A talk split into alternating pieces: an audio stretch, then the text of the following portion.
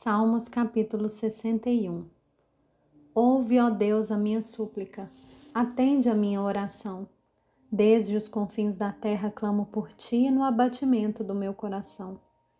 Leva-me para a rocha que é alta demais para mim, pois tu tens sido meu refúgio e uma torre forte contra o inimigo.